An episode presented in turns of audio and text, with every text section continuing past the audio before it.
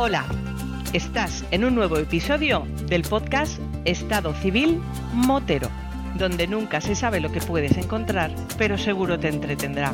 Así que ponte cómodo, ponte cómoda y disfruta de este episodio.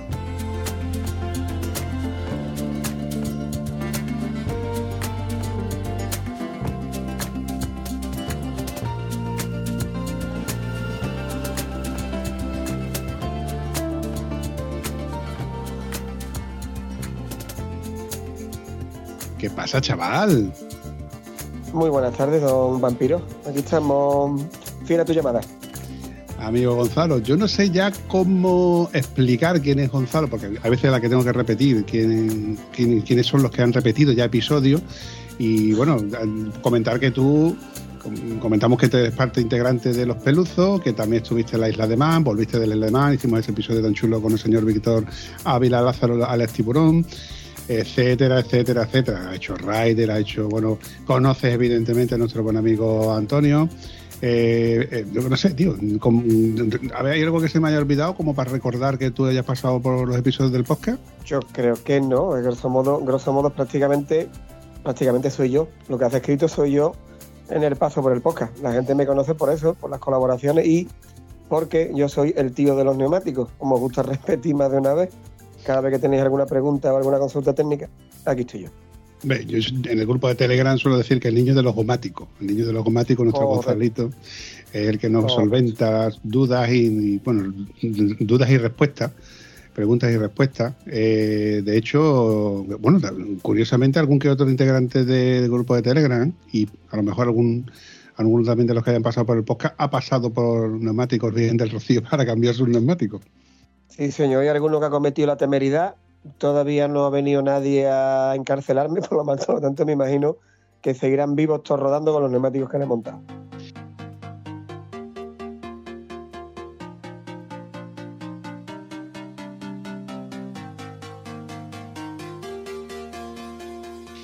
Mira por dónde acabo de caer en la cuenta. Fíjate tú hilando la cosa, que no, que no estaba, como, suele pasar en los episodios del podcast, no tengo guion establecido como tal.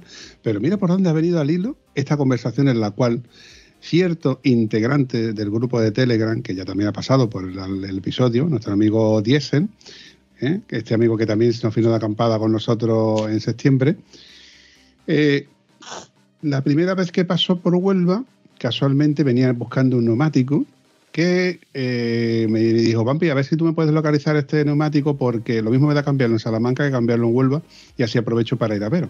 Y le comenté, digo, déjame que te haga la gestión porque estoy seguro de que ese neumático que tú buscas, que era el Conti Attack 3, recuerdo esta conversación el grupo de los peluzos que, que era un neumático difícil de encontrar porque Antonio no lo encontraba y tú mismo comentaste que no había stock.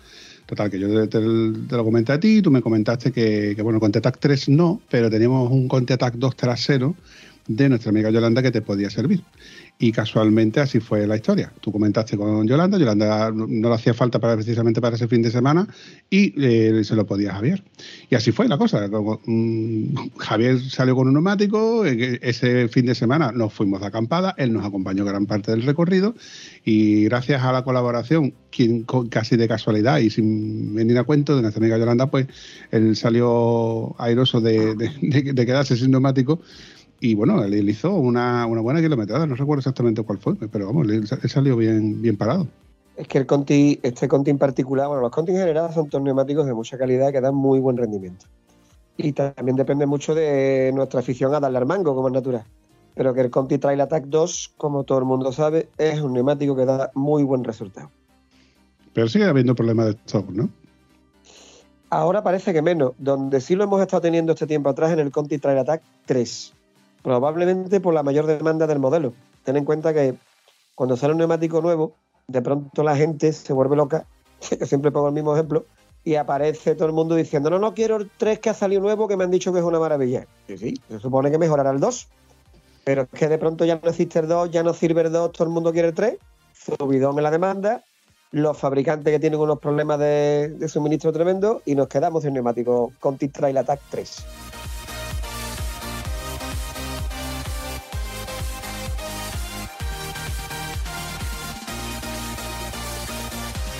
Ahora parece que están empezando a verlos otra vez.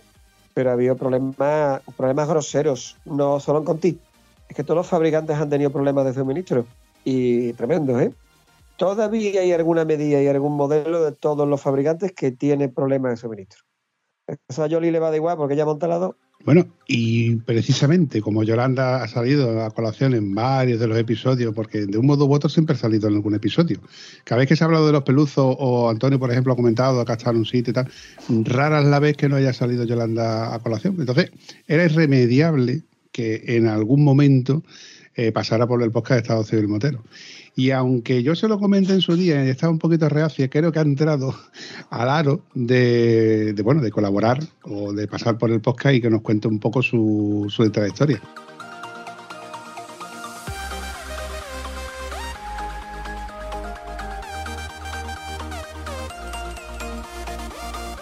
Y es así como le vamos a dar paso a nuestra amiga Yolanda. Buenas noches, Yoli. Hola, buenas noches. Yolanda, ¿cómo es? ¿Yolanda o Yoli? Yoli. Yoli. Prefiero Yoli. Oye, Yoli, eh, normalmente cuando, cuando hay un episodio con alguien que es conocido, que es un poco más personal del Bumpy, me gusta preguntarle a, todo y cada uno de qué conocen al Bumpy. Entonces, yo te pregunto, Yolanda, si tú, por ejemplo, te encuentras a alguien, por ejemplo, a tu pareja, Diego, si le comentas, ¿de qué conoces? De, yo el Bumpy lo conozco de, ¿cómo lo comentarías? Pues una persona con la cual he salido varias veces en moto. Yo recuerdo Juraría, juraría. En Valverde salimos una vez allí, pero es que de anteriormente. Es que el, problema mío es que tú con barba no eres el mismo sin barba. Para mí. Eh, eh, juego con ventaja. Entonces, yo tengo fotos tuyas de rota, ¿vale? En las que no tenía barba, creo, y luego tenía otra foto contigo en, la, en Valverde para el invierno que sí tenía barba, y para mí no era la misma persona. Mm, claro, es que yo juego con ventaja. Yo en verano soy una persona y en invierno soy otra. Eso es como cuando las chicas eh, primero teñís de rubio y después teñís de morena y hay que vacilar de que tiene dos, una rubia y otra morena.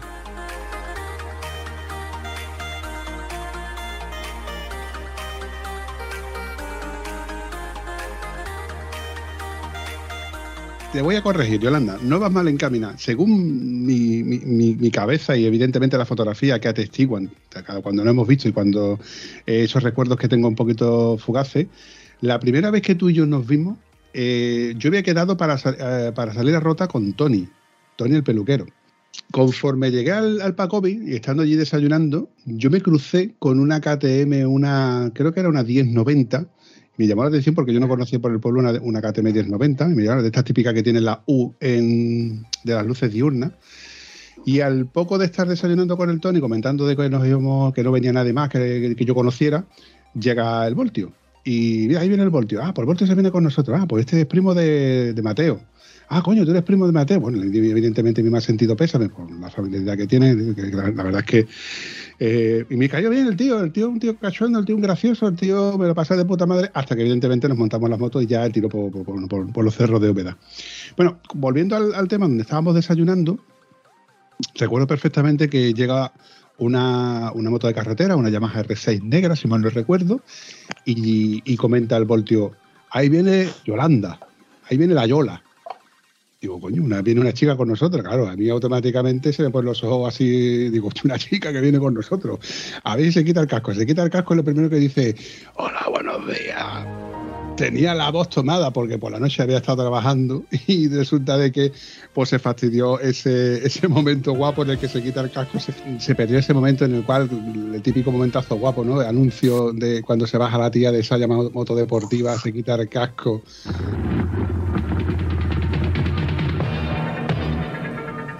Busco a un hombre llamado Jax. Jax es un hombre alto, fuerte, muy especial. No retrocede ante nada. Deja atrás de sí un aroma único, inconfundible. Colonia de hombres Jax. Un aroma muy peligroso. Y, sale ese pelo suelto. Pues no, no, ni pelo suelto ni nada. Aquella chiquilla y más embutida en esa ropa de, de moto, pasando más frío que un pollito. Y, claro, lo primero que dijo es, buenos días, con la voz éxito más, digo, coño, y era, nos presentaron y tal, ¿no? Pues Yolanda se viene con nosotros, hostia, pues de puta madre. Y al poco llegó el Piti, recuerdo que al poco llegó el Piti. Y ya pues salimos todo el mundo dirección rota. ¿Te acuerdas de aquello, Yolanda? Sí.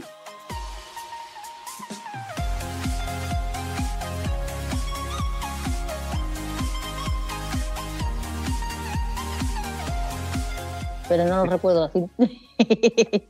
Yo- No recuerdo toda esa parte. Yo recuerdo mm, que creo que incluso nos montamos en la barca, que cruzamos con la barca. Creo, Mira. recuerdo. Pues yo Por lo del cru- el cruce de Coria no, no lo recordaba yo, fíjate tú. Mm. De lo que- me, he, me- me he montado mogollón de veces en, en la barcaza, pero no recuerdo yo de que, de que fueran esa vez. Que creo, yo, creo, yo creo que esa fue la primera vez que yo me monté en la barca. Curioso. Pues recuerdo incluso que cuando llegamos a Rota, eh, claro, a ti te costaba maniobrar porque la moto, aunque era una R6, era, era alta de asiento. No Tú llegaba llegabas- con la sí. puntita.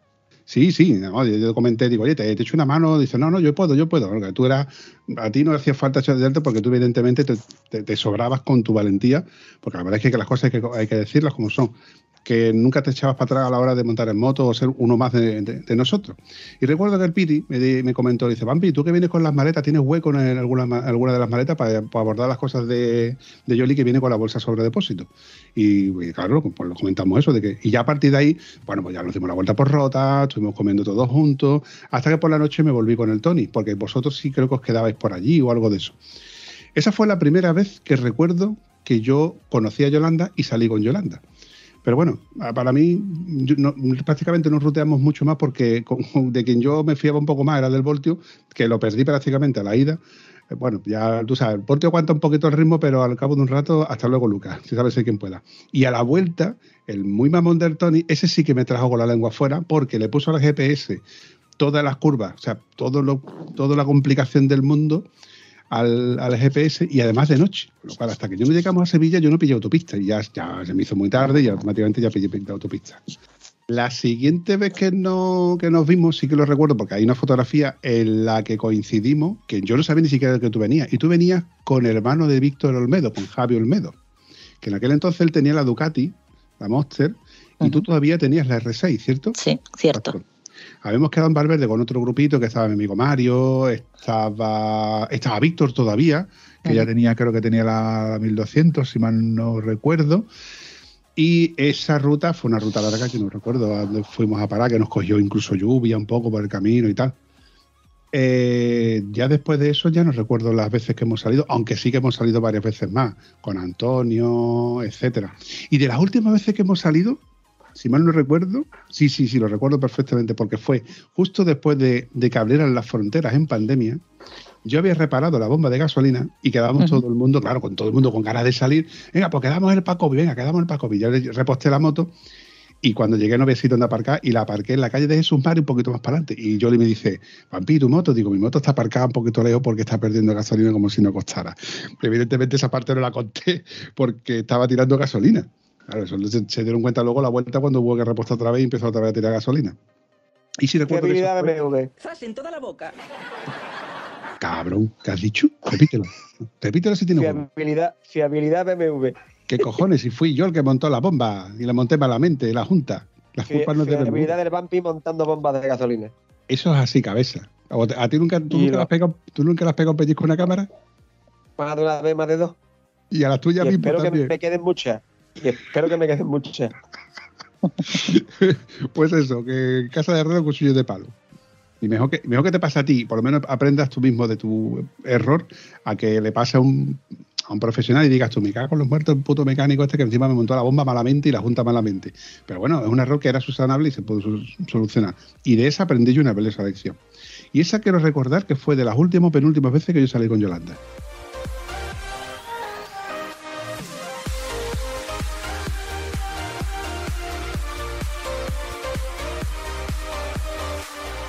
Que de hecho cuando en la gasolinera repostamos empezó a salir la gasolina y es cuando tú te fuiste ya para, atrás y nosotros continuamos. Sí, recuerdo, lo recuerdo, que vosotros habéis quedado para comer, creo que recordar que por Aracena y demás, y yo ya me Mm. volví directamente por toda la autopista. Hemos estado en Galaroza, que también tenemos fotos en Galaroza con el Chico y compañía. Hemos comido en Aracena, que descubrí gracias a vosotros ese restaurante que me encanta cada vez que puedo pasar por allí, que no son muchas las veces. Tú tienes el teléfono, creo, ¿no? Pues no lo sé, posiblemente. Pero también una de las salidas en las que fuimos a comprar el décimo. Cierto, es verdad que tú me acompañaste en una de esas salidas a comprar el décimo de lotería. La foto de Galaroza es una de mis fotos favoritas. Esa foto me encanta. Y a me mí, encanta, me encanta y me encanta. Porque además fue una mañana cortita, Fue una mañana muy divertida, de estas que sale, y además si tú- si tú te fijas en la foto, que nos conociéramos habíamos tres y el chico cuatro. Le costaban los demás de Hinojo que no los conocíamos. Yo sí los conocía por el pueblo. Pero no es tu grupo con el que tú sales normalmente, pero te encuentras que son gente muy competente. Aquella foto delante del Totem aquel, que después comimos y que yo venía para atrás y para allá, que la Triumph no iba bien. ¿De eso no os acordáis? Yo venía protestando de que la Triumph no iba andando bien. Digo, esto le pasa algo. Yo no sé qué le pasa a esta moto, que o ya a mí se me ha olvidado llevar la moto o la moto tiene algo que no va bien. Hasta que descubrí cuando volví al monte cuál era el problema. Que por cierto, la moto no iba bien, a la vuelta hacia atrás, cuando nos dividimos, yo bajaba hasta el monte con Jolly y con el chico, y resulta que a Jolly y el chico no les gusta correr. No les gusta correr. ¿Vale? No les gusta correr. Ya. Y yo estaba todavía en periodo de adaptación, ¿vale? Mm. Y me traían loco. Y les dije a esta gente, la próxima vez os vais sin mí, ¿eh? yo no salgo más con ustedes porque no me da la gana.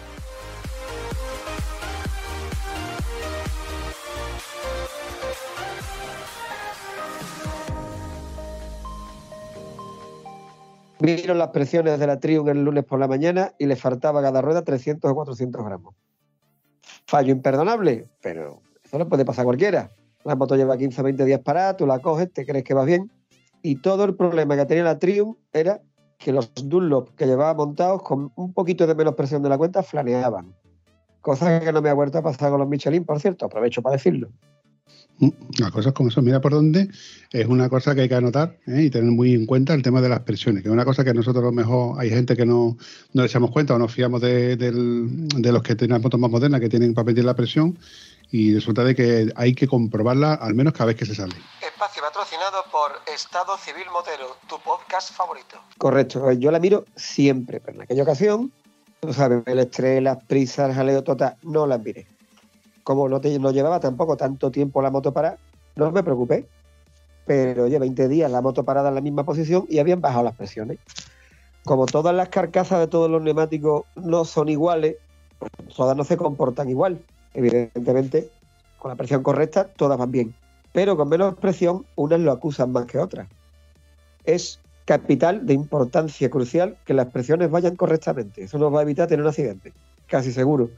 Y mejorará el comportamiento de la moto y la duración de los mismos, de los neumáticos. Pero, claro, todos podemos cometer el error de no acordarnos, de no mirarlo.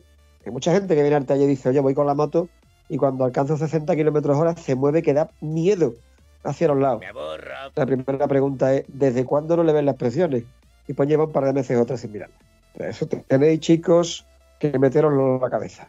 Hay una frase que, que tú comentaste en su día y el señor Polo Escribiller lo ha comentado muchas veces. Y, nosotros nos fijamos en qué bonita es la moto, en las luces, en las suspensiones, en los tubos de escape, eh, etcétera, ¿vale? Pero lo que precisamente nos une al asfalto es el neumático.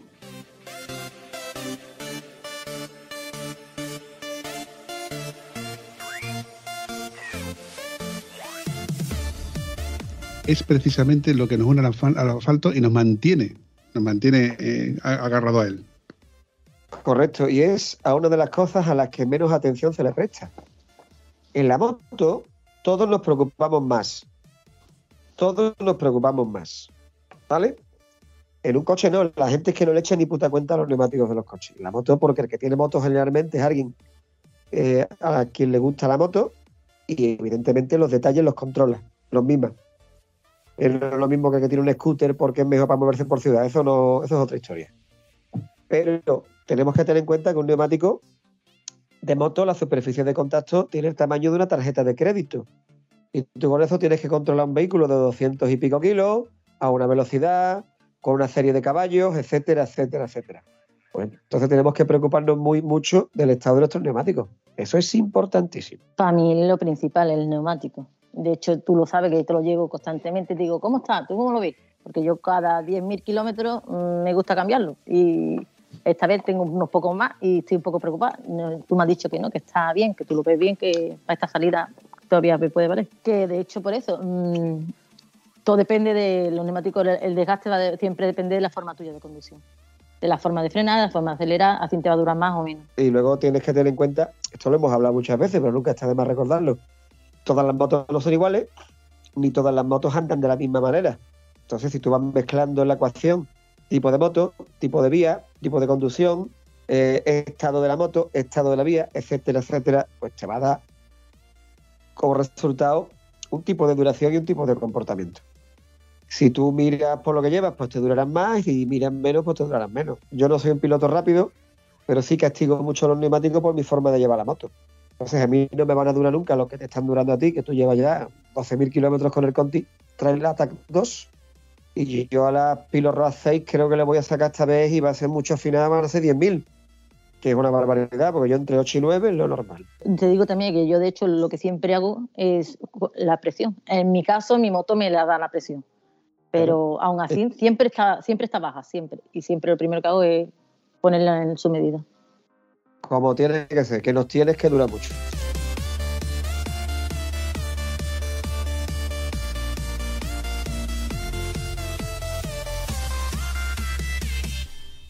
Oye, Yolanda, volviendo a la conversación anterior donde yo te he preguntado cómo nos conocimos o, cómo recuerdas que, que nos, o de qué nos conocemos, me gustaría que tú también contaras de qué conoces a Gonzalo o cómo conociste a Gonzalo.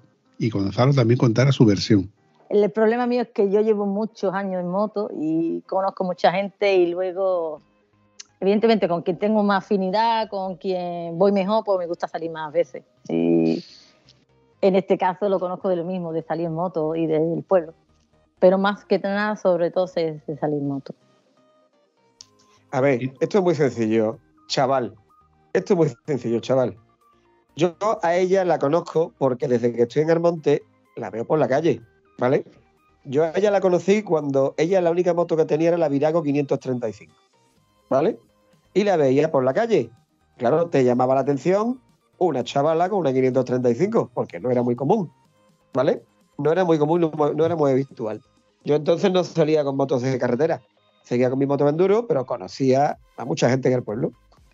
Hasta que ella empieza por trabajo a pasar por ahí cerca y la primera vez que yo hablé con ella personalmente fue precisamente una vez que estaba enfrente del taller. Que de hecho, que cuando tú me veías en la, Virago fuera, era para, para el año 96, que es cuando mi padre me regaló la moto.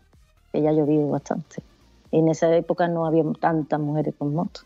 Claro, yo de hecho la única que conocía en moto era a ti, no veía ninguna más y hombre, eso llamaba la atención. Ya entonces llamaba la atención, aunque hoy cada vez hay más chicas en moto, muchísimas, ya está más normalizado, ¿no? Pero todavía te sigue llamando la atención. Pero en aquel momento eras tú la única, de One and Lonely, ¿vale? Y a raíz de ahí, claro, yo la conocía de eso, ¿no? Luego ya por motivos de trabajo lo habíamos cruzado alguna vez, pero empezó a salir por lo normal en Armonte los que tienen motos se conocen, tú empiezas a salir con unos, con otros, y al final lo que dice ya vas reduciendo tu grupo y vas empezando a salir con los que más a gusto te encuentras, con los que más te divierte, con los que son más parecidos a ti. Y ahí en el grupo empezó a entrar ella. Y hasta el día de hoy, de lo cual estoy muy contento. Yo sé que no se me nota muchas veces, que peleamos mucho, pero estoy muy contento.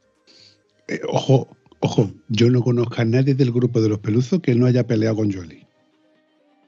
A ver, es que yo es una chica de carácter, ¿vale? Es una chica de carácter, de mucho carácter. Hay que tener cuidado porque cuando se enfada te puede soltar una hostia como un pan, ¿vale? Eh, tiene más genio que la madre que la parió. Eh, es más, lo hemos hablado muchas veces. Jolie todavía no lo ha dicho, pero el vampi le va a preguntar. Tiene que decirnos qué moto tiene en la actualidad. Pues cuando yo o cualquiera de nosotros le dice, te echamos una mano, que no, que yo sola. Y mejor que no le digan nada, ¿vale? La moto la maneja ella sola, ¿vale? Como se dice en el pueblo, ya la pulsea, sin problema, porque puede. Y luego, eh, cuando echa a correr delante tuyo, yo lo reconozco humildemente, soy un piltrafilla, yo no soy capaz de seguirla. Yo el ritmo que lleva, a mí no me llega. Doy fe, amigo Gonzalo, doy fe.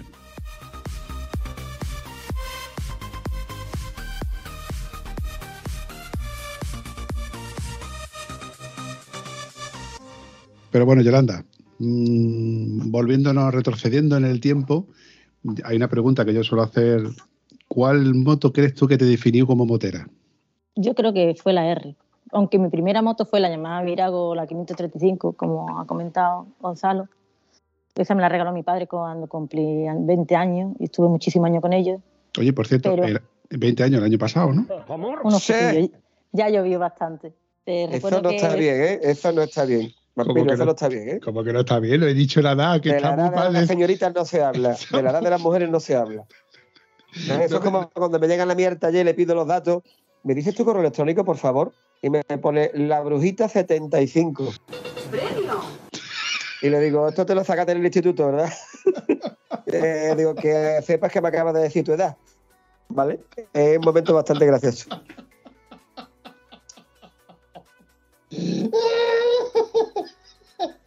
Habría que verla tiene la cara cuando empieza a escribir la bonita 75 y tú diciendo 25 más no sé cuántos son 48, no sé, 47. Tres años menos que yo. Es un momento glorioso, vampiro, es un momento glorioso. Conociéndote como te conozco. Ay, Dios mío, mira que ya le cogió el punto al día. Yo que quería que no se lo iba a coger todavía. arroba gmail.com. Ay, esta parte no sale evidentemente porque me va a salir por los cojones. regresamos. Vamos, que si no sale, tira el Vamos. podcast ya por la basura. ¿eh? Vamos para atrás, que me ha dejado, que estaba hablando yo.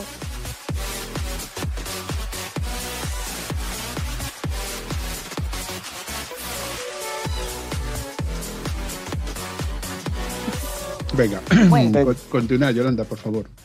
Pues eso, como iba comentando, eh, para el 2008 fue cuando me compré yo mi primera moto, que fue la, la R6. Evidentemente, para mí fue la- ha sido la mejor moto que he tenido hasta esta que tengo actualmente. El día que la vendí lloré.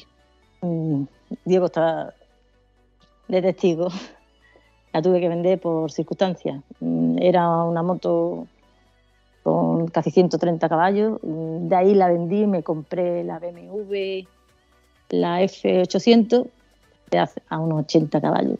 No la tuve ni 11 meses, me aburría como una otra. Un segundo. Claro, pero te compraste la Naked. La F800, ten en cuenta que la puedes confundir con la GS. Te compraste la F800S Es R, F800. o claro. R. Es que en aquel entonces, porque yo evidentemente puedo hablar con conocimiento de causa porque tengo la GS, y la GS salió después de haber salido las SST. Primero fueron las S, ST, y luego salió la F800R, hermana gemela, y a prácticamente en el mismo año de nomenclatura que las GS. Entonces teníamos cuatro motos en el mercado con un mismo motor, y con pequeñas diferencias en, bueno, evidentemente suspensiones, chasis y demás, pero con el mismo motor. Y de hecho compartía incluso, menos la S y la ST que ya tenían el semicarenado, la 800R y las 800GS compartían el faro. Eran el mismo faro. Compartían, bueno, ¿verdad? Realmente. Ah, bueno, sí, el asiento. Creo que el asiento se podía poner en las 800GS. Creo, no, no, no, no estoy confundido, estoy confundido. No, el, el- el asiento de las 800R se podía poner en las S y en las ST. Y luego, por último, salió, que creo que fue a partir de 2010, 2012, me perdone Curru- el señor Curruscón si me está escuchando, porque salió la 800 GT, que ya es una versión mucho más carenada. Quiero recordar que ya, ya tiene la correa que tenían las S y ST en lugar de la cadena que tenía la 800R, Se vieron etcétera, etcétera. poquitas, ¿no? De la GT se vieron poquitas, ¿eh? ¿Se Yo han no visto? recuerdo, pero se vieron poquitas.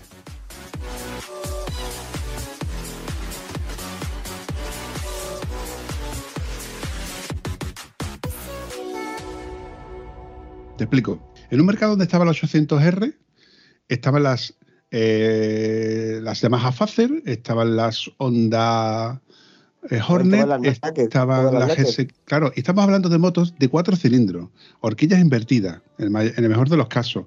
Algunos, como por ejemplo las GSXR, perdón, las GSR 650 eh, o 600, si no recuerdo, eh, o como por ejemplo la- las. eh, Las Kawa Z750.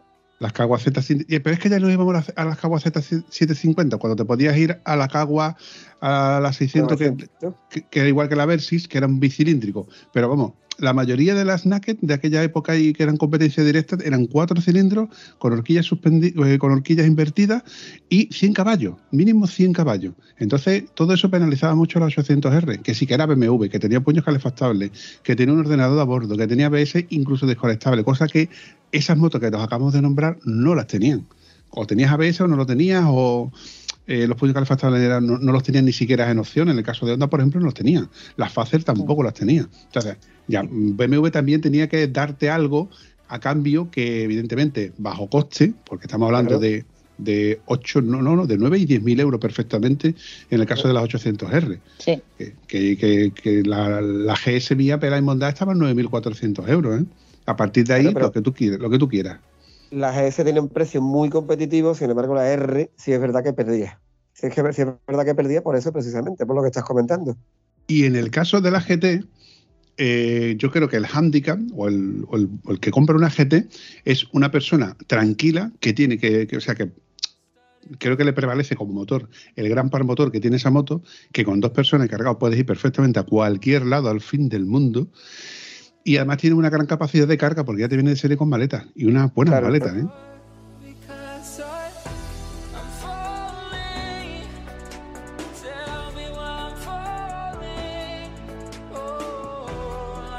Yo eh, eh, lo que quería comentar es eso, de que yo, la, para mí la mejor moto fue la R, eh, la tuve ocho años de hecho y lo pasé muy bien con ella. Y cuando cambié a la BMW, claro, era la, la F800R, que claro, eso era, creo que tenía 90 caballos, para mí era una patata. Pero una patata, vamos, me aburría horrores con ella.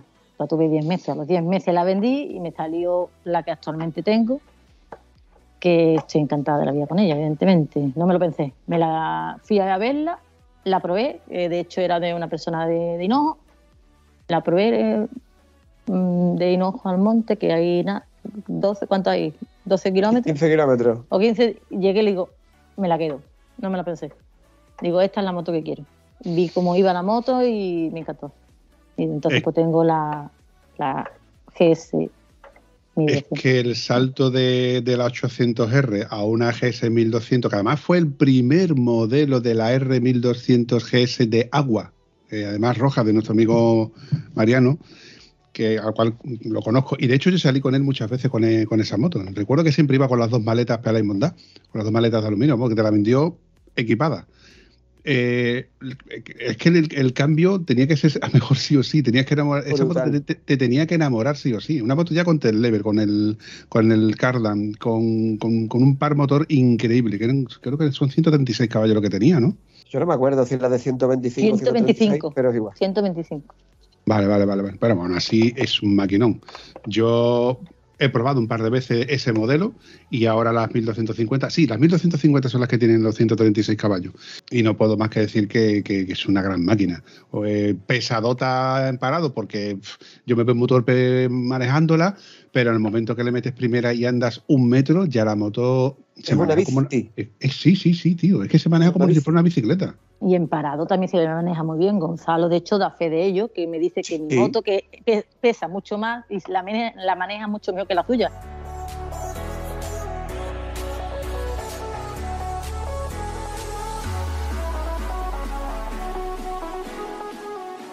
Te lo contaba aquí. A mí me llama muchísimo la atención cuando cojo una R1200, 1250 y la muevo un parado en el taller para llevarla de un lado a otro, de un box a otro, lo que sea, y tiro de mi Triumph y mi Triumph pesa el doble. Moviéndola en parado, tienes que moverla de un lado a otro, tienes que desplazarla y empujarla y pesa el doble. ¿Por qué? Uno de, uno de los secretos del éxito de la BMW está precisamente en el bajo centro de gravedad.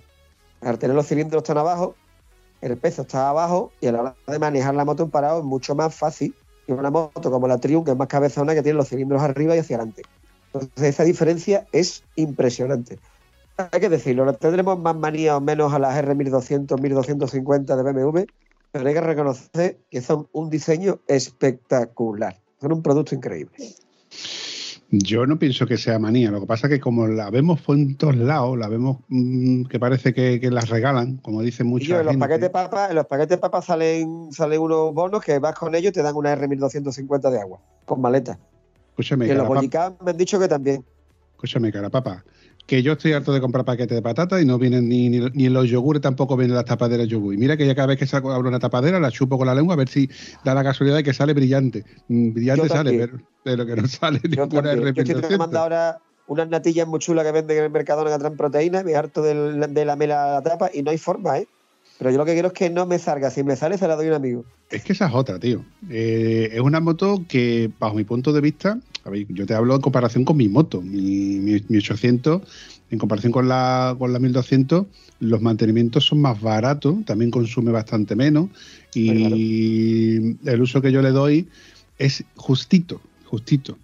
Los viajes que yo hago cargado con maleta y poco más. Si yo tuviera que ir cargado con maleta con otro pasajero, pues por un ejemplo, ya no sería la moto perfecta. Tendría sus carencias en ciertos adelantamientos o evidentemente las cuatro pistas que yo, que yo me suelo meter, cuando tú has visto, Gonzalo, cuando nos hemos metido una acampada y, poco más.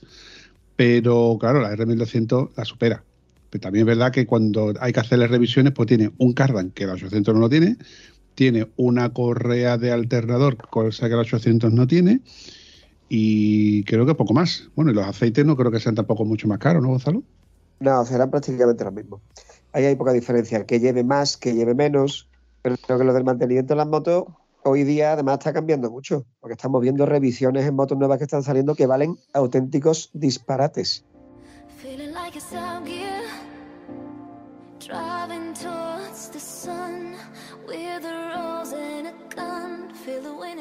Está el caso de, la, de las Ducati Multiestrada nueva, ¿no? Que tiene una revisión a los 30.000 kilómetros que vale un ojo de la cara. Vale un ojo de la cara. Y claro, hay mucha multistrada luego a la venta de segunda mano con menos de 30.000 kilómetros. Porque la gente llega y le pides 800 napos por una revisión y, oye, vamos a ver que la moto también vale dinero, es, un vehículo carísimo, pero que, tía, es que es mucho dinero lo que te piden por esa revisión en particular. Y como eso, muchas más cosas. Y antes no, antes tú el mantenimiento te lo podías hacer en casa. Eso está cambiando. Tenemos motos que cada vez son más tecnológicas, más equipada, más avanzada, por lo tanto más cara. Y por lo tanto requieren unos cuidados que no son los de antes. Tú siempre has dicho, antiguamente se decía que un martillo y un rollo de alambre son medio taller, porque no te hacía falta más para mantener cualquier cosa. Hoy día tienes que tener una máquina de diagnóstico, un utillaje específico, una formación determinada para poder hacer ciertas cosas. Y eso es así, es lo que trae el progreso. Y cuando se te averíe la electrónica de la moto, ¿qué haces? Le quitas el cable y ya está o tendrás que ir a que te la arreglen y eso vale dinero.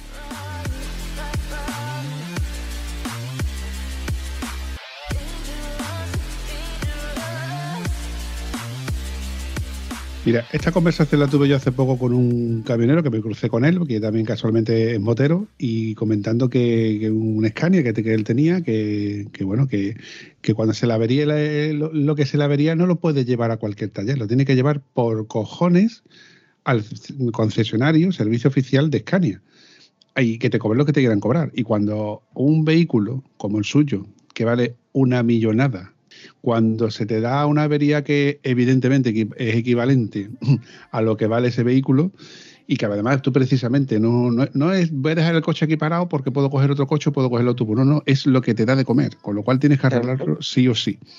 Él me decía que yo no me puedo arriesgar a que me dé una avería de 200.000 euros, 100.000 euros, por poner un ejemplo.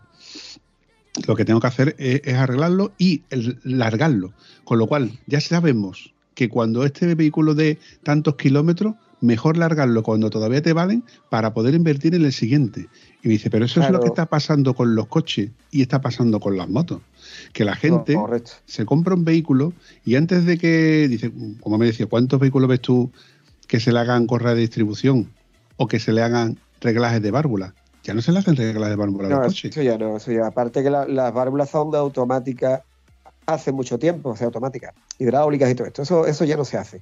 Pero cualquier turismo nuevo tiene, los cambios de distribución a los 200.000 kilómetros. Hay gente en la que no le dura tanto el coche.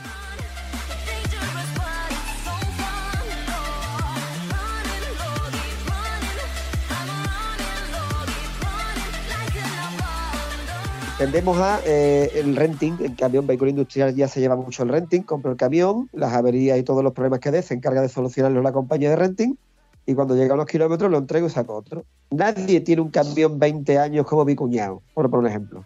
¿Vale? Y ahora vamos a darle paso a esta mujer que la tenemos aquí, que la hemos traído para algo, ¿no? No, si yo lo sabía, que cuando me iba a poner contigo iba a hablar poco. lo tenía claro. Pues, pero tú imponte lo que sí es cierto es eso. Yo la primera moto que tuve era una Puscondo y no tenía mantenimiento ninguno. Una 49. Echéle gasolina y ya está lo que le hacía, vamos, prácticamente. Aceite no- le echarías también, ¿no? Hombre, claro, o- sí. Pero que no tiene nada que ver. Con esta, con la que tengo, que tiene más luces que. no tiene nada Es un hornillo. Pero, pero, pero, pero escúchame, mm, cuando cambias a la siguiente, que luego, eso es otra de las cosas que yo me hubiera gustado preguntarte. A ma- mañana, tú imagínate que, no sé, eh, en, en las condiciones físicas y económicas que tú estás ahora mismo, tú decides comprarte una nueva moto que sustituya a la que tú tienes ahora mismo, ¿vale? Y te planteas hacer lo mismo que hiciste en aquella vez. Como no puedes com- ir al concesionario y comprártela físicamente, te vas al banco y le dices, oye, un préstamo, venga, y la moto me sale barata, me entra en precio, largo la que tengo y me compro una moto que he visto de que está de segunda mano de un conocido muy conocido y es, por ponerte un ejemplo, qué sé, yo qué sé, una Ducati 1200. ¿Tú te comprarías ahora mismo una Ducati 1200 con el mantenimiento que tiene esa moto? No, Ducati yo, para mí yo creo que es la más cara que hay de mantenimiento. Entonces, ¿qué moto te comprarías ahora mismo que sustituya a tu moto actual? Yo no cambiaría ya de ninguna. Ya la siguiente sería mejor la 1250 o la 1300, no sé. Pero al principio la mía me va a durar bastantes años. Que no, Yoli, que te estoy diciendo que mañana te tienes que deshacer de, de ella, o mañana te vas a deshacer de ella porque, no sé, te ha desencantado, o como he dicho yo con este compañero, que dice, oye, mira, que me ha dado una avería y yo creo que lo mejor es largarla cuando todo me va a valorar y comprarme la siguiente, el modelo siguiente o la modelo actual, o otra igual incluso. Yo, yo veo motos como la mía, ojo, mi moto, eh, es que es verdad, no, no- no ha perdido valor de mercado, entre comillas. Yo la compré por 10 y yo las estoy viendo por 6 y 7 mil iguales, iguales que las mías, evidentemente con menos kilómetros que la mía, pero coño, si se me va a estropear mi moto o decido cambiar de moto, me puedo comprar el modelo siguiente, que es por ejemplo la que tenía el chico de Hinojo, que la pintó de amarillo, que precisamente con, con- mi moto, cogiendo el código de color de mi moto, y coño, ya viene con el ESA, viene con las suspensiones, ya viene con mejor equipada, evidentemente, y con una maleta más grande. Coño, pues eh, salgo ganando. Y no tampoco necesito mucho menos, necesito una 1250 o una 1300, que me encanta, ¿eh? Yo veo la 1250 que tenía mi amigo Tano, que es la HP Full Equip con la serie 719, que no me canso de decirlo, que me encantaba. De hecho, teníamos hecho un acuerdo. El día que me tocan los cupones, yo me quedaba con la suya. No me tocó los cupones, con, el, con lo cual no me pude quedar con la suya. Pero yo sonaba con, con conducir esa moto porque para mí es que me tenía enamorado. Y yo sé cómo andaba esa moto, porque andaba como un puto avión. En manos expertas, eso era un puto avión. Y lo es. Y me tiene enamorado. Cada vez que la veo pasar por la calle digo, "Mm, se me van los ojos. Parte Vela la tiene. Marido de, Maripichu, marinovio, como dice ella, la tiene. Y la tiene full equip. Además, bueno, llena de pegatina, la tiene súper personalizada porque ellos viajan mucho. Y la veo y se me sigue cayendo la baba. Me encanta, pero evidentemente no está a mi alcance. Por eso digo, mañana, ¿qué moto me compro mañana? Está, está complicado, ¿eh? Gonzalo, tú te tienes que estar de acuerdo conmigo. Ahora con las Morini, que si la Honda Transal, que si Riesgo también me saca un modelo que no lo veo mal, ¿eh? No lo veo mal. Cuarenta y tantos litros de depósito para un 500. eh, para andar al tran tran no, no que no es mala idea, ¿eh?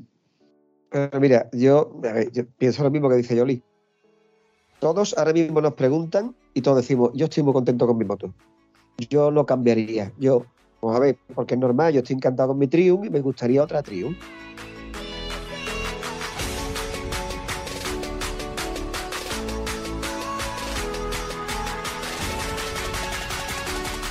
Ahora, como me ha dicho un pajarito, bueno, lo dicen en todas las revistas, que las Triumph vibran, pues igual no. Igual no me compro una Triumph. Esto va para mi amigo Juan Mateo que dice que la suya no vibra. Pero todos repetiríamos con lo que tenemos. por e- a menos que nos no- dejen no- un día.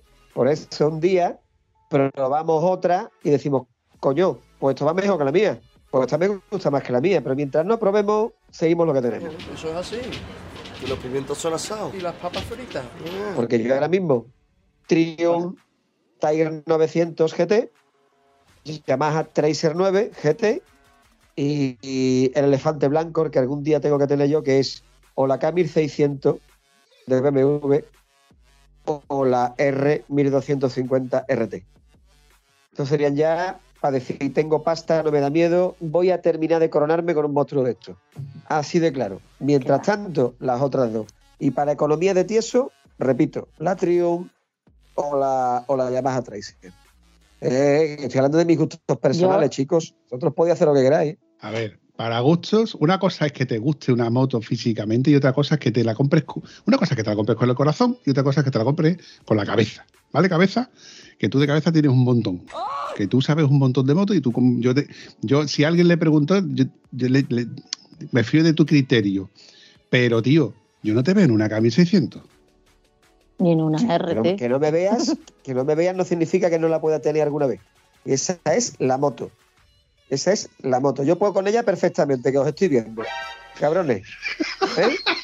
Que os estoy viendo, cabrones. Yo puedo con ella perfectamente. si Germán puede, si mi amigo Germán puede con ella, yo también puedo, que Germán es igual de alto que yo. A ver, cabeza. No, tú yo no, te... porque, a ver, tú ya vas justita con la tuya, Yoli. No te digo que no, pero te estoy diciendo que yo la mía voy de puta madre. Pero una RT, por ejemplo, a mí no, me gusta. Y la he probado. Y la mía es que me encanta. Y si cambio, pues será por 250. Pero porque, porque yo he probado también otras, pero. Yoli, Yoli, ¿y la RS? Me encanta. ¿Sabes qué motor es la que te estoy diciendo? Pero... La RS es el término medio entre la GS y la RT. Mm, sí. Es un quiero un no puedo, es un todo en uno, es un aquí lo tengo. Es una boxer deportiva. Es una boxer deportiva. Es que no quiero, no quiero regresar. No quiero regresar. Sí. Una Sport Turismo, tío. Como una VFR 800 de Honda y cositas así. Es una Sport Turismo. Que no. A mí es que yo quiero una moto para viajar cómodo. Yo no voy a correr. Entonces yo, vamos a ver que esto que he dicho es que es el elefante blanco. Yo con la mía, posición de conducción, confort, prestaciones, no necesito más motos. Por eso digo de comprarme una similar, el mismo modelo más moderno o la Yamaha Tracer, que es muy parecida a la misma, pero más de, más de asfalto todavía. Me hostia, puestos a tener sueños húmedos, la K1600 es la leche. Es la leche. Pregúntale a Germán si tiene ocasión de vagones. Pero escúchame. a partir de ahí, con, con, el corazón me puedo comprar cosas muy gordas. ¿eh? Escúchame que no te quito tu parte de razón, que yo me he montado en la moto que tiene ahora Tano, que tiene la, la última K1600 blanca, con la nomenclatura 719, porque evidentemente no se la va a comprar más chica, que tiene hasta posabrazos para, para el pasajero. Sí, señor. Tiene centralizado las maletas, luces en, las maletas. Eh, es un puto avión. Yo me he montado en esa moto y digo, joder, ¿cómo coño se maneja esto entre los coches? No se maneja. Al final te haces ahí. Escúchame, que es un maquinón. Se quedó sin gomas en, en el Estelvio, tío de aquí el Estelvio, ya en el Estelvio se quedó sin goma. Tuvo que bajar con. Bueno, creo que te, creo que te enseñé el vídeo, si no te lo, te lo, te lo pasaré. ¿eh? Dice, dice que, no es que se haya equivocado de moto, sino que no tumba como tumbaba con la, con la R1250 GS. Las botas las tiene desgastadas porque al intentar de reducir o subir marcha, le roza las botas al, tumbar, porque es que la moto tumba, la moto tumba de puta madre. no pega los cilindros. La moto va increíble pero con la GS podía tumbar más y poder, podía reducir o meter marcha estando tumbado. Y en la K no es que no se pueda hacer, sino que como él tumba mucho, porque anda muy bien en moto, tiene muy buenas manos, pues es el fallo que le ve. Y está deseando que salga la 1300 para volver a la GS.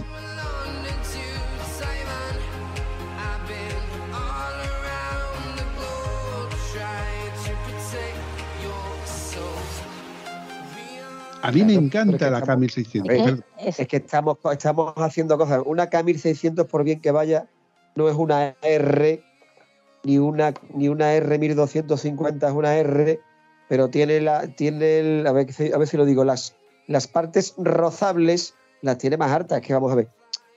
Que eso saca la moto de lo que, de lo que, para lo que está pensada. ¿Vale? Un tío que va muy fuerte, que va muy rápido, encontrará en su moto unas carencias que los demás no encontraremos para una utilización, para lo que está pensada la moto, seguro que no se encuentra con esos problemas.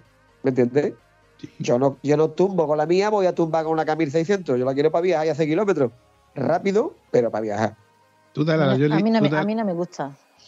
Sí, pero Yoli, si a ti te dan la K1600, te dicen, vale, no me gusta, pero tú cuando empiezas a entrar con ella y dices, tú, coño, estos seis cilindros empujan como si no costara. Porque mantiene un régimen de vuelta donde va muy bien, va uno normalita, pero a partir de no sé qué régimen empiezas a ir a aquello que dices tú, joder, cómo empuja. Y aerodinámicamente hablando, me comentó de que eh, tiene un sistema que el aire de la cúpula lo que hace es que además de que te protege, te empuja por la parte trasera y lo que hace es que tú notas que como si te empujaran hacia, hacia adelante, tío.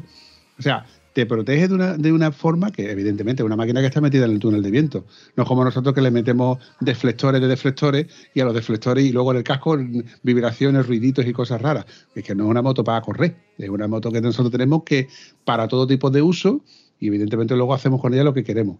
Hay quien nada más que le ponen los neumáticos más asfálticos y más deportivos, como el caso tuyo, Gonzalo. Y hay, por ejemplo, yo que mm, le meto un poquito más de pista y le meto un 80-20, ¿no? ¿Se podría decir que el Mercedes mío es un 80-20? Sí, por ahí. Sí, por ahí. No, te creo, que, no creo que sea más, más allá. Pero bueno, entonces, Yolanda, no, me, no, te queda claro. ¿Te volverías a comprar otra R1200 GS de, de agua? Perdón. Yo sí me compraría otra GS. No cambiaría y te digo que yo la, mi moto de, era la R, la, la Yamaha. Era la R hace 5 o 10 años. Ahora. Esa, esa, es mi moto preferida, pero no me la compro. Eh, porque esa moto es. prepara la cartera. ¿Y además incómoda? No, no, no, no, no, no, para nada. Yo en esa moto me hacía también 500 y 600 kilómetros con la, con la R6, a mí no me dolía nada. Y yo iba. Todo el mundo me lo dice. Eso era. Yo iba. Ahora no te lo vas a hacer. Ahora no te lo haces, yo te lo digo yo. No es por nada, pero porque después de probar el confort de la que tienes ahora. Pero no por, no por el confort, yo es que, vamos a ver, mm, lo que a mí me daba la R a, a 100, 100 me lo da la GS. Uy, lo que ha dicho. ¿Esta tía de dónde la has sacado? Uy, lo que ha dicho, uy, lo que ha dicho. En circuito, en circuito, nunca en carretera abierta. Eso, eso, eso, eso, eso. ¿Cómo lo ¡Marichocho! En circuito, nunca en carretera claro, Claro, claro, claro. Aspiraba a ser verdad, aspiraba a ser verdad de que ayelándole quien la coja. No, es que el problema mío, yo vendí la R simplemente por eso. Porque me iba a costar un disgusto eh, económicamente. Te lo y por eso la vendí. Porque ya te digo que la sensación que yo tengo en la S a 110 o a 100 es la misma que yo tenía en la R a 170, 180. Fíjate tú la diferencia voy tan a gusto también que no la cambio. Ya está. ¿Veis? Ante esos argumentos hay que rendirse. Y además la capacidad de carga que tienes ahora con la, con la 1200. Yo, yo particularmente, que, voy ahora con las maletas a todos lados, yo no quería las maletas nada más que cuando iba a eventos, concentraciones y poco más, que iba cargado con, ropa y con los, útiles de, de acampada, pero eso era cuando iba a faro y poco más.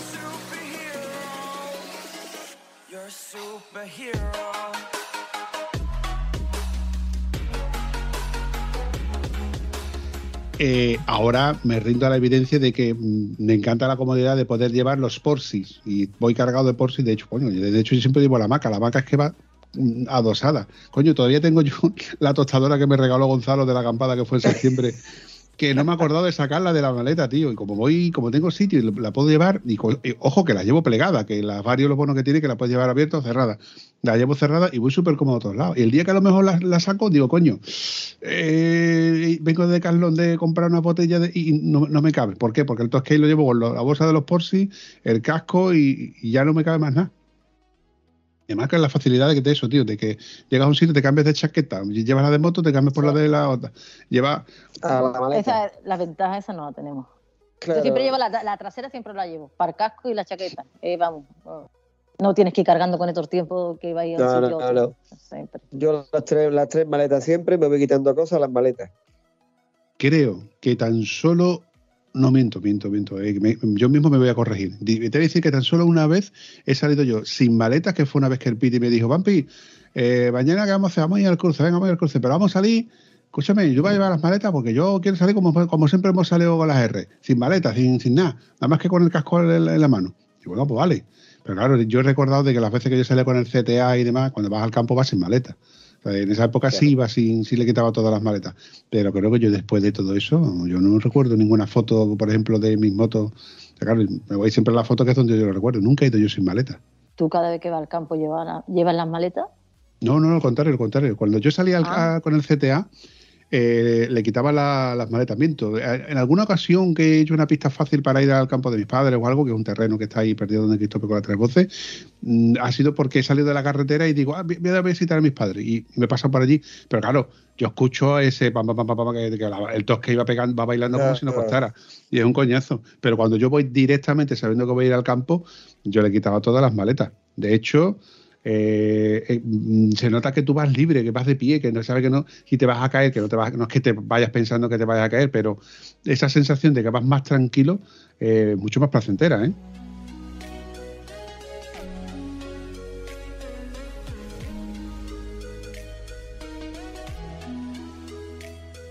Yo la única vez que he ido con una sola maleta en la Triumph, con una sola, con el Toscade, fue la primera vez que la cogí, que todavía no era mía, aún era de mi hermano, que se la pedí prestar para probarla, y me fui a Carrefour a recoger las entradas del concierto de los Escorpión. Me acuerdo perfectamente. Que fue cuando yo salgo a carretera, le retuerzo la oreja a la Triumph, acostumbrado a la Ténere de un cilindro, 48 caballos, y aquello empezaba a correr, digo, ostras, ¿cómo empuja esto, no? Y llegué a Sevilla, llegué a Carrefour con una sonrisa de oreja a oreja que me salía del casco. Digo, hostia, qué divertido es esto. ¿Cómo tira el tres cilindros? Te pasó lo mismo que le pasó a Yolanda cuando pasó de sus 885 caballos a la 1200 de, de 125 caballos. Es que la diferencia es abismal. Si yo mañana mmm, pruebo de aquí al Carrefour para comprar las entradas de Scorpion, que, me, que más que de Scorpion yo soy de más de Iron Maiden, ojo. Pero yo mañana. También los he visto, también los he visto. Yo me perdí, me, me, perdí ver el concierto de los Iron Maiden que fue un jueves en Faro. Venga ya. Sí, lo recuerdo, lo recuerdo. No, no me lo recuerde que ese, ese, día, esto no sale, pero ese oh. día, ese día. Oh. Fue, vamos, fue, vamos. Yo es que no me pierdo Faro. Llevo. Uh.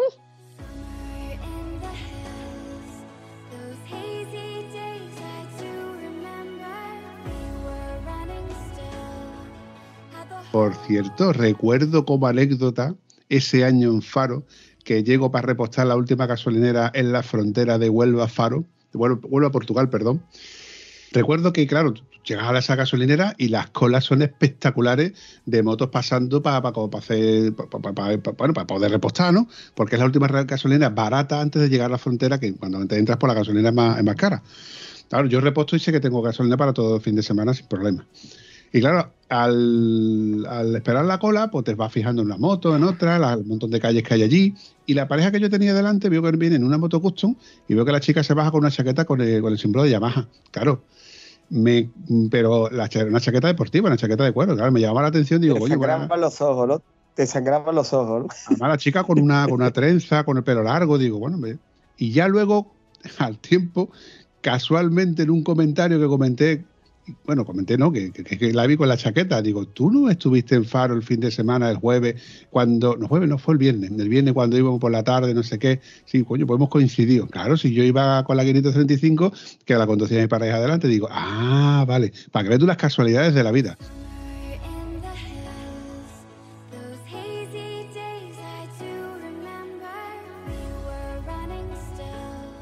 Coño, yo conocí a Antonio precisamente en la concentración de Faro y no nos conocíamos.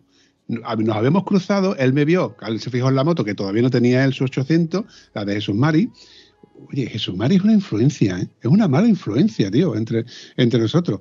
Te vendió a ti tu moto, la 535. Le vendió a Antonio su 800. Y son motos que al fin y al cabo siguen andando. Mm, sí. Es curioso, la, pero siguen andando. Vamos, que yo se la compré en el año 96 y mi primer faro fue en el 98 y desde entonces siempre ha ido, ¿eh? La tengo solamente para esa concentración. Con su seguro, su ITV, todo en regla, y la tengo para esa concentración. Lo que pasa es que me está dando unos quebraderos de cabeza que ni Rafa sabe cómo arreglarla, vamos. O sea que no todavía que tienes dos motos entonces. Sí. Mi Virago la tengo. Esta la cojo para Faro.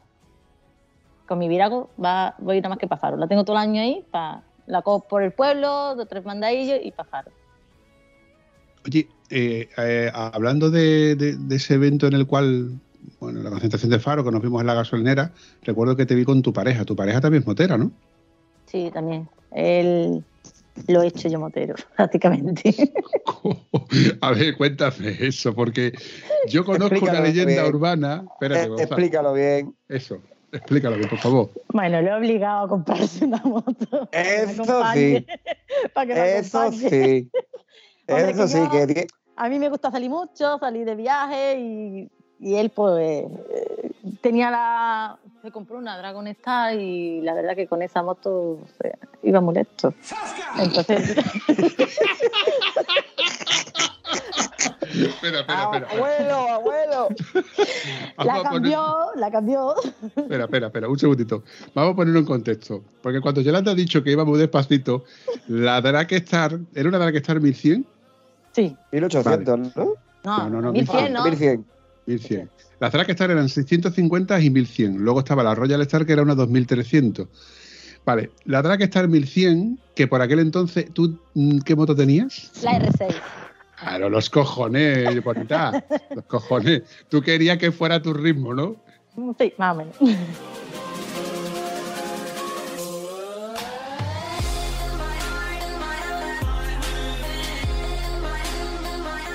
Pero bueno, él ya le- él se compró luego la, la Vestron, la 600, y yo me compré, yo tenía la BM, la F, la F800, más o menos, y ya luego por último él se ha comprado la Vestron, la Mir.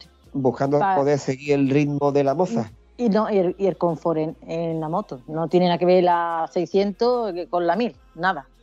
De hecho, él, él la ha llevado y, y dice que no tiene nada que ver. Que es muy parecida a la mía. Oye, Gonzalo, para, o sea, como comentario lo que tú acabas de comentar, de que con la pareja de, de Yolanda ah, se compró una moto para poder seguir a, a Yolanda, para eso tendría que comprarse la Ducati y la V4. O directamente montarse en un F22.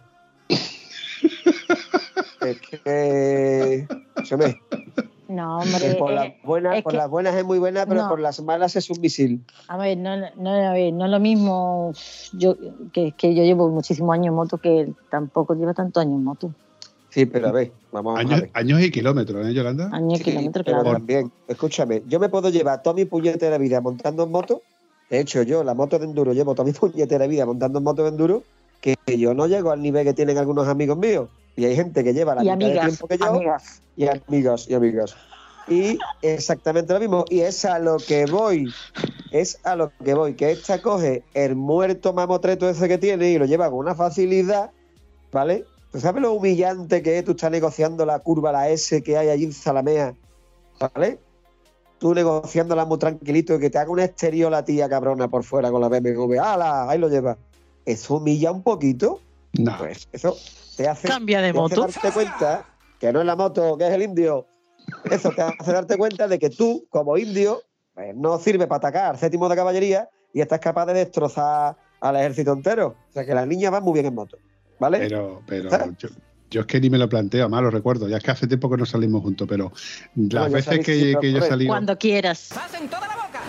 A ver, yo recuerdo perfectamente lo típico de que cuando tú la ves por detrás con los faros iluminando, ¿no? Y digo, me va a adelantar, no me va a adelantar. Mm, La he mirado y automáticamente cuando vuelvo a mirar para adelante escucho un y te ha adelantado, bueno, no elegantemente, te está humillando, evidentemente. Te Te está está arrancando las humillando. pegatinas. Hombre, Te está favor. haciendo un Maverick.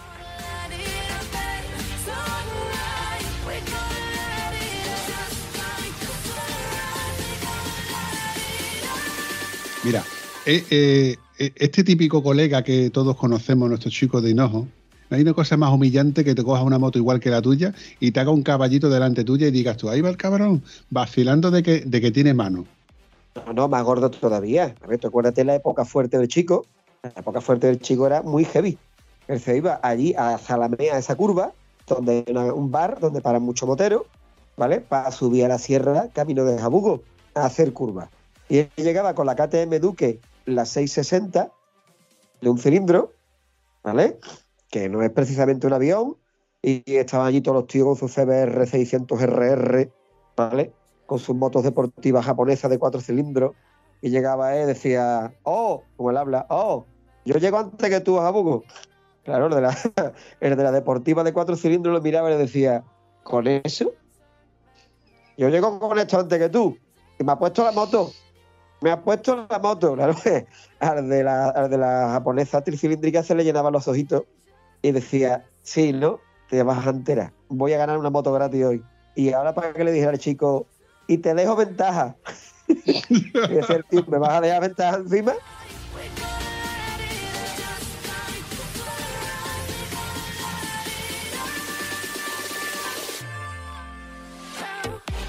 Claro, el tío salía como arma que lleva el diablo con la moto. ¡ah! Y a los cinco minutos escuchaba pipi. Y estaba el chico detrás con la KTM pidiéndole paso. Y decía el tío, no puede ser, si lleva una mierda de moto de un cilindro. Y en la curva lo pasaba por fuera y lo adelantaba, hacía un caballito y hasta luego Luca aquí te queda. Y llegaba el tío antes. Eso sí que es humillante, porque el chico tiene un don para ir en moto. Tiene un don. A mí con la moto de campo me ha hecho cosas que he dicho, mañana está en el Gualapó. Porque yo después de esto, después de semejante humillación, yo me tengo que rendir, yo no sirvo para esto. Pues ese es el chico con el don que tiene.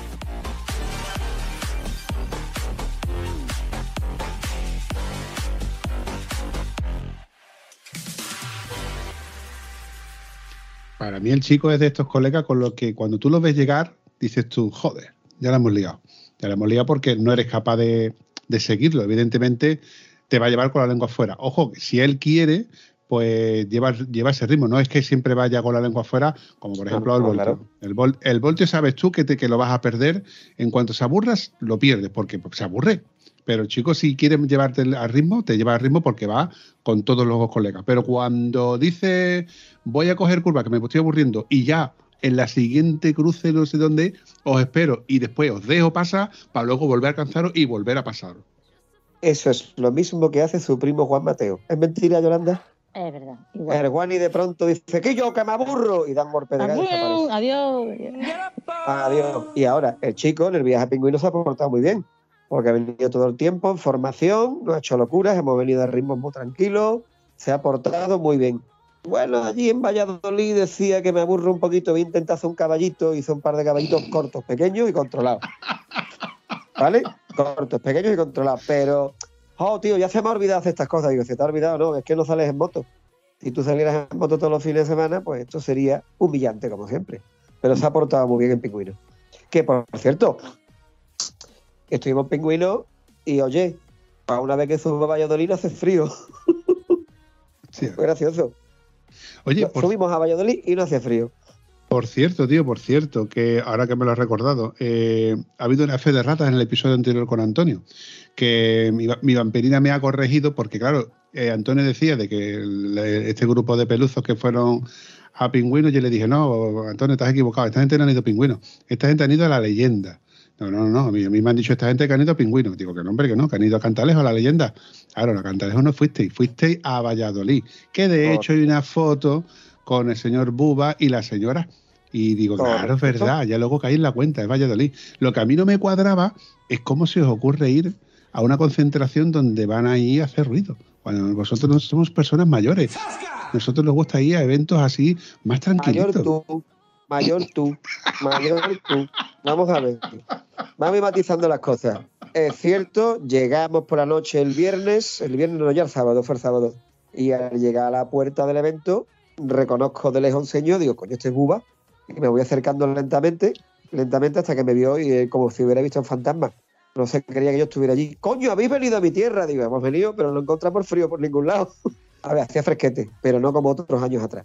Y ya aprovechamos y nos hicimos la foto. Y de aquí les mando un saludo a los dos, a Buba y a Sara, que me alegré mucho de verlos por allí.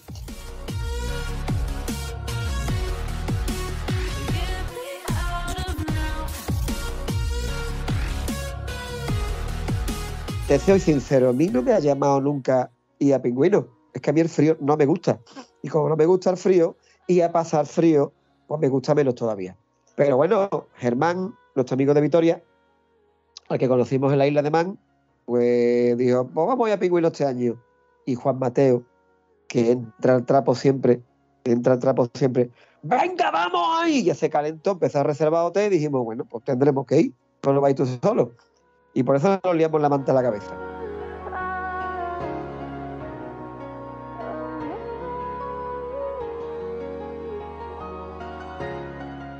La, verdad es que llegamos y a mí reconozco que me ha decepcionado un poco. Ya me estaban contando cosas de que Pingüino ya no era como otros años anteriores, yo no había estado nunca, pero siempre hay una primera vez. Y llegué y, y yo qué sé, me pareció frío, no me pareció un montaje especialmente profesional, con todos los años que lleva esto celebrándose, yo esperaba algo un poquito mejor organizado, mejor montado. Daba una sensación un poquito cutrecilla. Con esto, ojo, estoy hablando desde el punto de vista mío que he llegado, que he visto esto, me lo habían vendido como la concentración de concentraciones y me ha parecido una cosa más pequeña.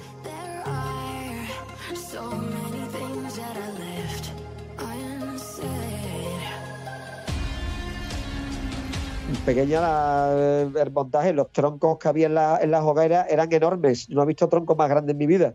Una cosa increíble.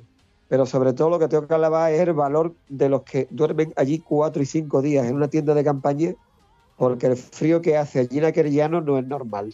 Y eso que este año no ha hecho frío.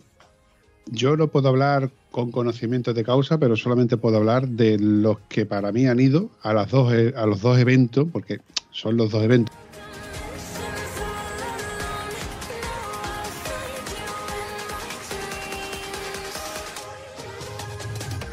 Se cuenta que Pingüino ya no es lo que era, evidentemente, no es lo que era, puesto que una cosa es Pingüino y otra cosa es la leyenda. Y Pingüino es la concentración de concentraciones donde va la gente allí a hacer ruidos, niñatos y poco más. Ojo que también hay sus eventos y demás. Pero la leyenda se cuenta que, es el sitio donde van los moteros, donde van a contar sus historias, donde van a encontrarse con gente que nada más que se encuentran allí.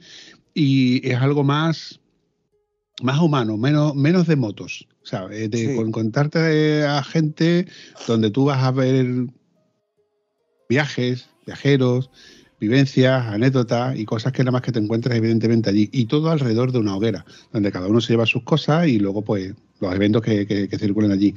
Entonces, que sí, que porque a lo mejor para unos les guste más una cosa y para otros les guste más otra, o, o uno se siente más cómodo en una y otro se siente más cómodo en otra. Pero por eso yo creo que fue por lo que mi cabeza pensó de que estaba ahí en, en la leyenda. Pero bueno, eh, yo a mí me gustaría ir un, un día, tío, un año, quiero ir un año, pero pff, me tienen que coincidir muchos factores y evidentemente ya, ya sabéis vosotros que mi, que mi tema personal pues lo tengo complicado. Pero bueno, yo Yolanda te quería preguntar, ¿tú has ido alguna vez a alguno de estos eventos invernales? Negativo. A mí me ha tirado siempre para atrás el tema del frío y la nieve en moto, eh, por lo cual yo no, no he ido nunca pa- para esa zona. Me da un poco de yuyu. Pero- Más la nieve que el frío. Va. Sí. Pero tú, bueno, yo me, consta de que tú, Rider, desafío y todo este tipo Sí. de eventos ya no te tienen, no, no te dan miedo, ¿eh? No, no. Eh, agua frío no. Lo que no, más en la nieve. es- yo qué sé, tengo, como se- siempre salía, que salía todo nevado y todo, y no me tiraba para atrás. No he ido nunca. No lo descarto, que vaya alguna vez, pero no he ido. A mí me llama la curiosidad.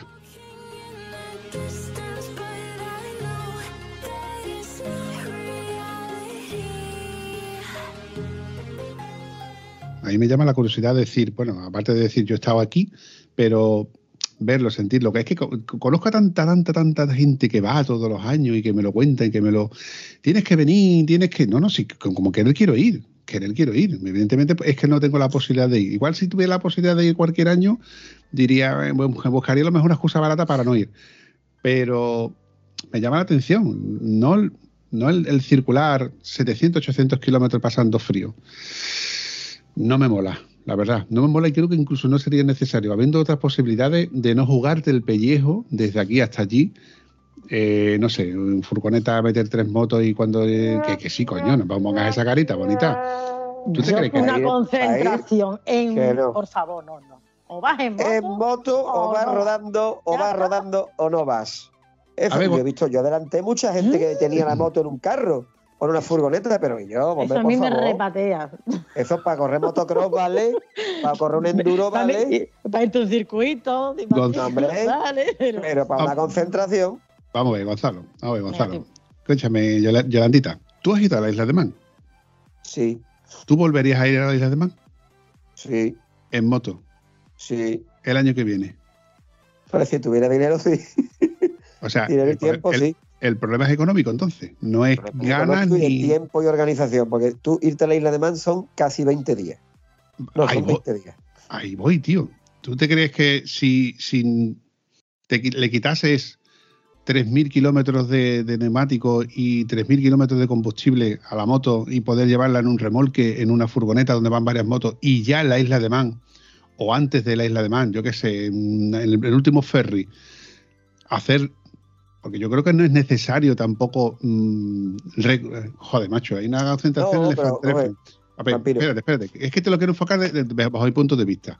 Yo te he puesto, le- te he puesto el ejemplo de la isla de Man, pero que vuelvo al pingüino, ¿eh? Vale. Eh, Pingüino es un sitio donde Yolanda ha dicho, por ejemplo, que la echa para atrás que ver nieve o circular con nieve y hielo, que para mí es muy peligroso, que nosotros no estamos acostumbrados a conducir con ese tipo de, de, cosas que, que, no, que no están en, nuestro control, que no estamos acostumbrados. Vale. Muy peligroso. Vale, por eso te digo, es que el Efantefen, por, por, por, poner un ejemplo, ¿vale? La estrella alpina, son concentraciones que, que son de nieve sí o sí. ¿Por qué es necesario pasarlo mal desde aquí hasta allí? Cuando lo puedes pasar mal estando ya allí. Es mi punto de vista.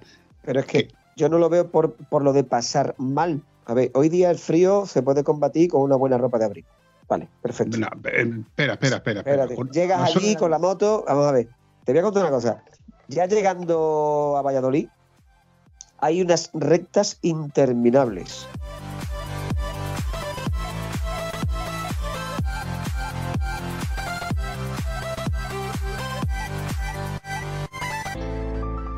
De Ávila para Valladolid hay una recta que te aburre. Línea recta, línea recta, línea recta, cruzas un pueblo, cruzas otro, recta, recta, recta, recta, esto que yo. Pero el resto del camino, como hicimos nosotros por el Ejerte y por aquellos sitios, es muy bonito. Y está lleno de curvas y vas a un ritmo tranquilo y vas disfrutando. Vale, el viaje es el viaje. Pero si yo voy a una concentración o a un evento, no es que voy allí, es el viaje. ¿Me entiendes o no? Siempre es el viaje. No es que ellos a Madrid, ellos a Valladolid. Sí, pero que lo que yo quería hacer es recorrer esos kilómetros hasta llegar allí por una ruta determinada disfrutando de la moto. si monto la moto en un carro, la llevo en un coche para no pasar frío para lo que sea, pues a lo mejor cojo por el mismo sitio. O no, o voy por autopista que es más ligero. Pero entonces no disfruto del camino, no disfruto del viaje. ¿Me por, eso, o no? por eso yo no voy a Pingüino, porque yo creo que no voy a disfrutar ese viaje. Ahí va, es uno de los, de, los, condiciones. el, mes que, el mes que viene nos vamos a ir a la manga de mar menos y seguramente nos va a coger agua al montón. Yo digo que nos va a coger agua todo. No lo sé. pero mira, sin embargo, para ir a Murcia, con, el, tiempo que tenemos todos contados, saldremos el viernes y tendremos que tirar por autopista hasta llegar allí. Luego allí haremos todos los kilómetros que vengan bien por la provincia de Murcia. ¿Vale? Por la región de Murcia. Y para atrás en el caso mío, de Juan y de Piti y de algunos más, nos tendremos que venir por la autopista, porque es que tenemos que entrar a trabajar lunes. Yo no puedo cogerme cuatro o cinco días libres, ni la mayoría de nosotros. Si pudiera, yo me hago recorrido como Dios manda.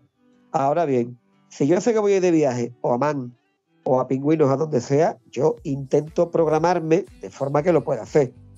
No siempre voy a poder, como es el caso del desafío ahora en Murcia. Pero siempre que pueda lo haré. Es que si no se pierde la gracia de esto. Una moto no te la compras para ir a la concentración a dar berridos, porque la gente te vea con ella. Te la compras para llegar allí viajando. Vale. ¿Me entiendes o no? Sí, te, cada uno haga como quiera. En no, había gente que llevaba moto deportiva, la llevaba en un carro y allí a correr, pero bueno.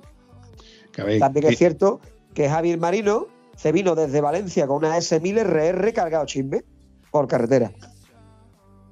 yo, te, eres, la polla, te estoy cortando y sigue hablando como si lo contara. Luego, la hora de, luego la hora de editarlo, Jolly, luego la hora de editar empiezo ya a comer pipa, me voy a tomar café, tiro la basura, vuelvo. Es como lo de los anuncios. Cuando termine los anuncios, pues seguiré viendo la película. Pues esto, así es mi Gonzalito. Pero, volviendo a lo que. que es tanto respetable una cosa como otra. Yo no digo de que lo vaya a hacer de una manera o lo vaya a hacer de otra. Es más, con la misma regla de tres que tú me has comentado, Mm, yo, por ejemplo, cuando he ido a Asturias, no me lo planteo en moto. ¿Por qué? Porque, ¿qué hago? ¿Me hago toda la vía de la Plata haciendo una, línea recta interminable? Pues no, tío, porque es una, un despilfarro de neumático y de tiempo en una moto cuando lo puedo hacer por, por la Nacional 2 de Portuguesa. Pero ¿qué pasa? Que ahí ya se pierde un día. Se pierde, un, o sea, un día no, se pierden 24 horas porque tienes que hacer noche por el camino. Claro, correcto. Al final hay que hacerlo en dos días.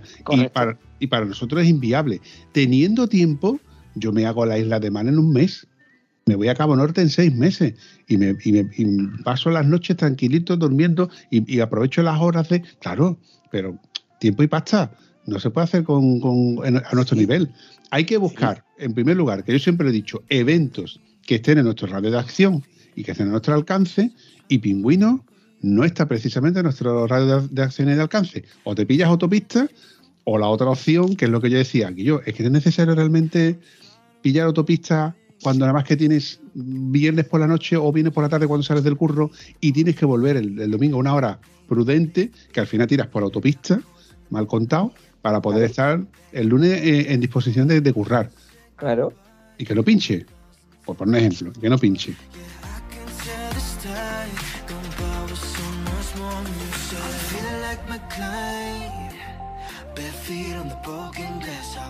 Por eso digo yo, tío, que haciendo las cosas con cabeza, yo creo que no es mala opción, que es la que hace mucha gente, que de hecho ya hay gente que no va ni en moto, que va en autocaravana a, ese tipo de eventos. Que vosotros sí, Habéis, visto muchas furgonetas por aquí. Lo hemos visto, lo hemos visto, que ya te digo que es respetable que cada uno lo pueda hacer como quiera. Pero que si en mi caso particular yo prefiero hacerlo rodando con la moto, evidentemente. Luego hay muchos, muchas historias, muchos problemas, muchos inconvenientes, cada uno se lo monta como puede. Pero que yo mientras pueda lo haré circulando con la moto. Es que, yo, yo sí te digo, yo te digo que si fuera en otra fecha, yo iba. Por conocerlo. Porque yo comparo esa concentración como faro. ¿Vale? Claro que son los dos extremos. Entonces, en invierno, otro en verano. Yo pienso que eh, sería una más o menos un estilo de, porque de hecho a Faro también hay gente que van con las motos, los carros, y van con ruló, y van con todo, hay gente que viene de muchísimo más lejos. Pero claro. Todo, todo depende del tiempo.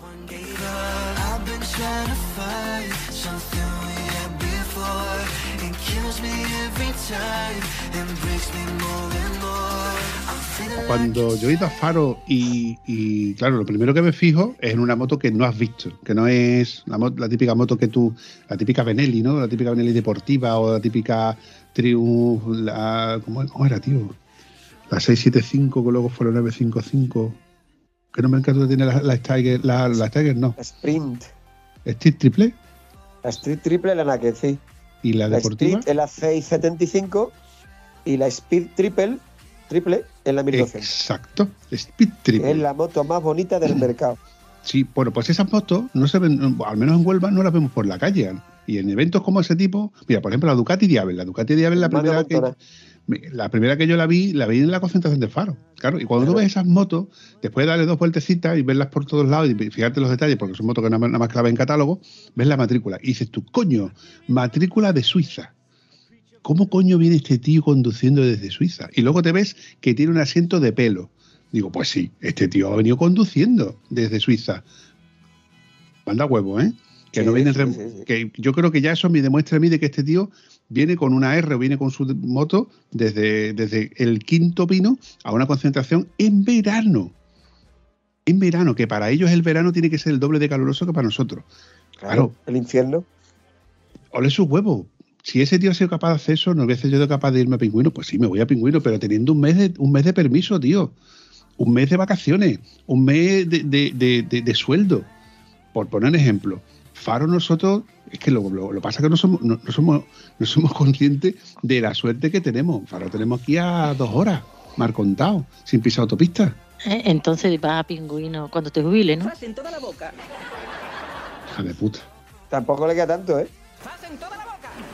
ya te queda menos. Hay que ser muy hijo de puta, ¿eh?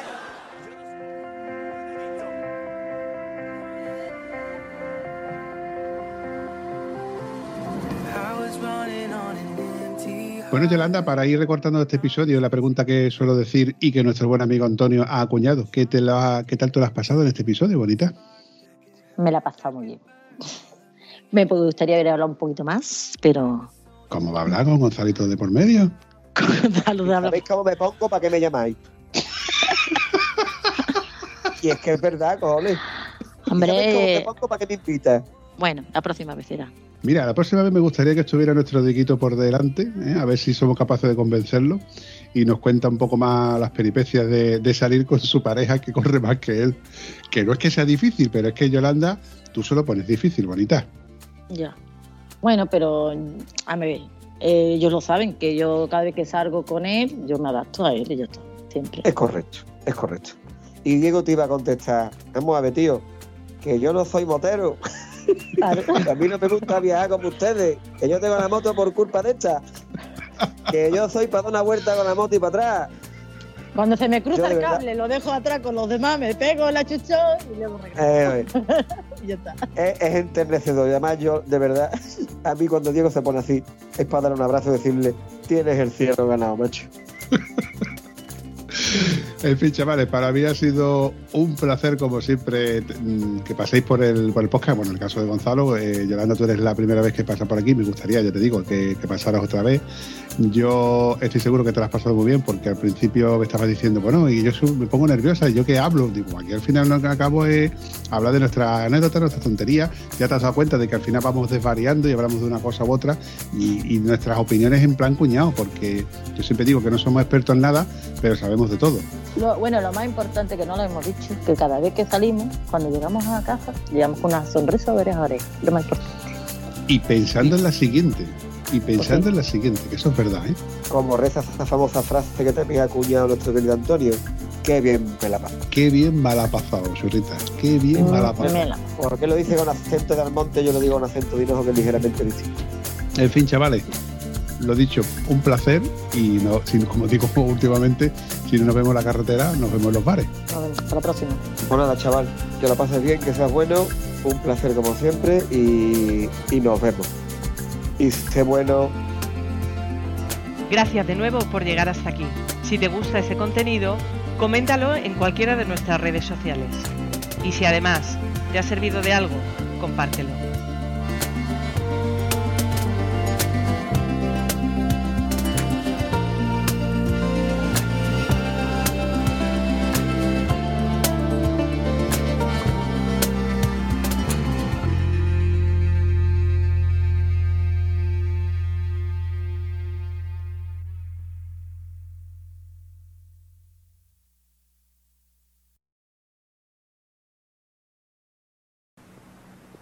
No se vayan todavía, una y más.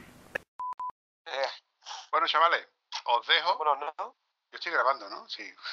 ¿Pero está grabando? Sí, pero después corta, ¿eh? Corta, corta. Ah, sí. Como claro, dice- corta. Como dice el Giles Correguela, corta, corta, que empape. Que empape. En fin, chavales, me lo he pasado muy bien. Yoli, ¿cómo te lo has pasado? Al final no te has puesto tan nerviosa ni nada. ¿Visto cómo no era tanto? Sí, sí, sí, me he puesto nerviosa. Nerviosa. Me dice, Pero no se, me ma- no se ha notado. me manda un WhatsApp, pero dime de qué vamos a hablar, pero dime de qué vamos a hablar, pero vamos a hablar de, de- de- de- de lo mismo que hablamos cuando nos, cuando nos encontramos tomándonos tostadas en, el- en el Hostia. cruce. Nah. Bueno, nada. Bueno, os, la a mediodía, ¿eh?